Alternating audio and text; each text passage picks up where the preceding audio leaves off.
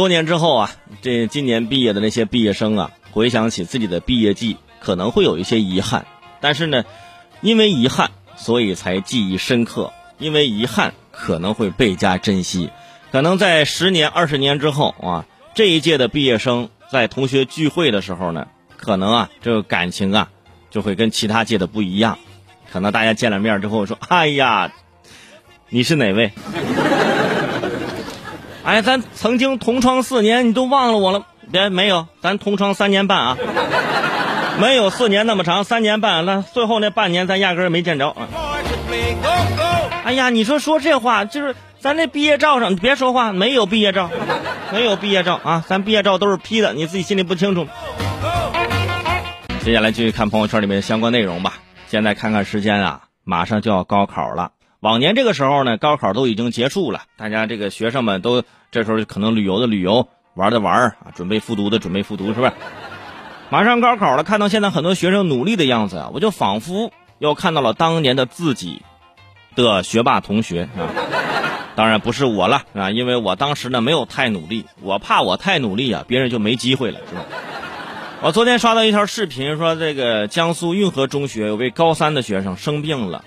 一边打着点滴呀，一边学习，在那写题呀、做卷子。这个视频感动了很多人，即使打着吊瓶，也没有让他停止学习。这老师就表示说，看到学生这么用功啊，既感动又心疼，相信自己努力一定不会白费。真的，我当年其实也有这种情况。临近高考啊，那时候我生了一场大病，请假三天。在回到学校之后，我看到桌子上有一百多张还没有做的试卷。我瞬间病情就更加严重了，心理疾病了。但是付出总是有回报的。当你收到大学录取通知书的时候，你就觉得你之前的努力付出的都是值得的。当年我就是收到通知书之后，我就觉得这是值得的啊，值得再复读一年啊。然后我就把蓝翔的通知书丢到了风里。就是因为请了三天假请的，你知道吧？如果说身体好，这肯定就没有问题。所以说，这个好好的考试啊，好好的考试，选择一个自己理想的学校啊。就是学校呢，这个报考方面呢，也是给大家一些小小的提醒，哎，不要是只是单纯的去选择这个专业，要综合这个学校所在的城市，呃，这个学校的男女比例啊。这都非常的重要了，男女比例非常的重要。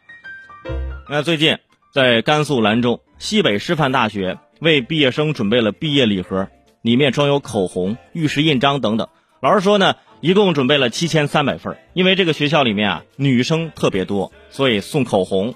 正好呢，学校也研发了一款可以食用的口红，希望学生们嗯笑口常开。有朋友说食用的口红，之前的口红是不实用啊，不是？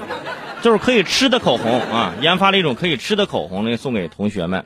就是每个同学都有这样的礼包，男同学也有。男同学打开发现口红，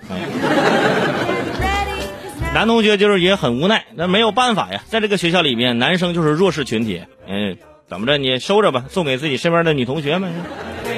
而且当时我看到可以食用的口红，我就觉得“可食用”三个字在这里用的有点突兀。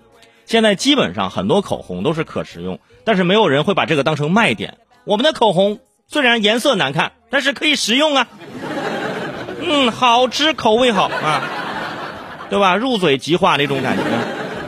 然后在你饿的时候可以吃，没有这么说的啊。因为口红是抹在嘴唇上的，嘴又是吃饭的入口，所以难免有时候女孩子会吃掉一些口红。那如果口红吃下去是有毒的，对身体有害的，那那些送女朋友口红的男生，那你是居心何在呢？对不对？毕业大礼包啊，有口红，有印章，师范学校，哎，你说的就是让人羡慕。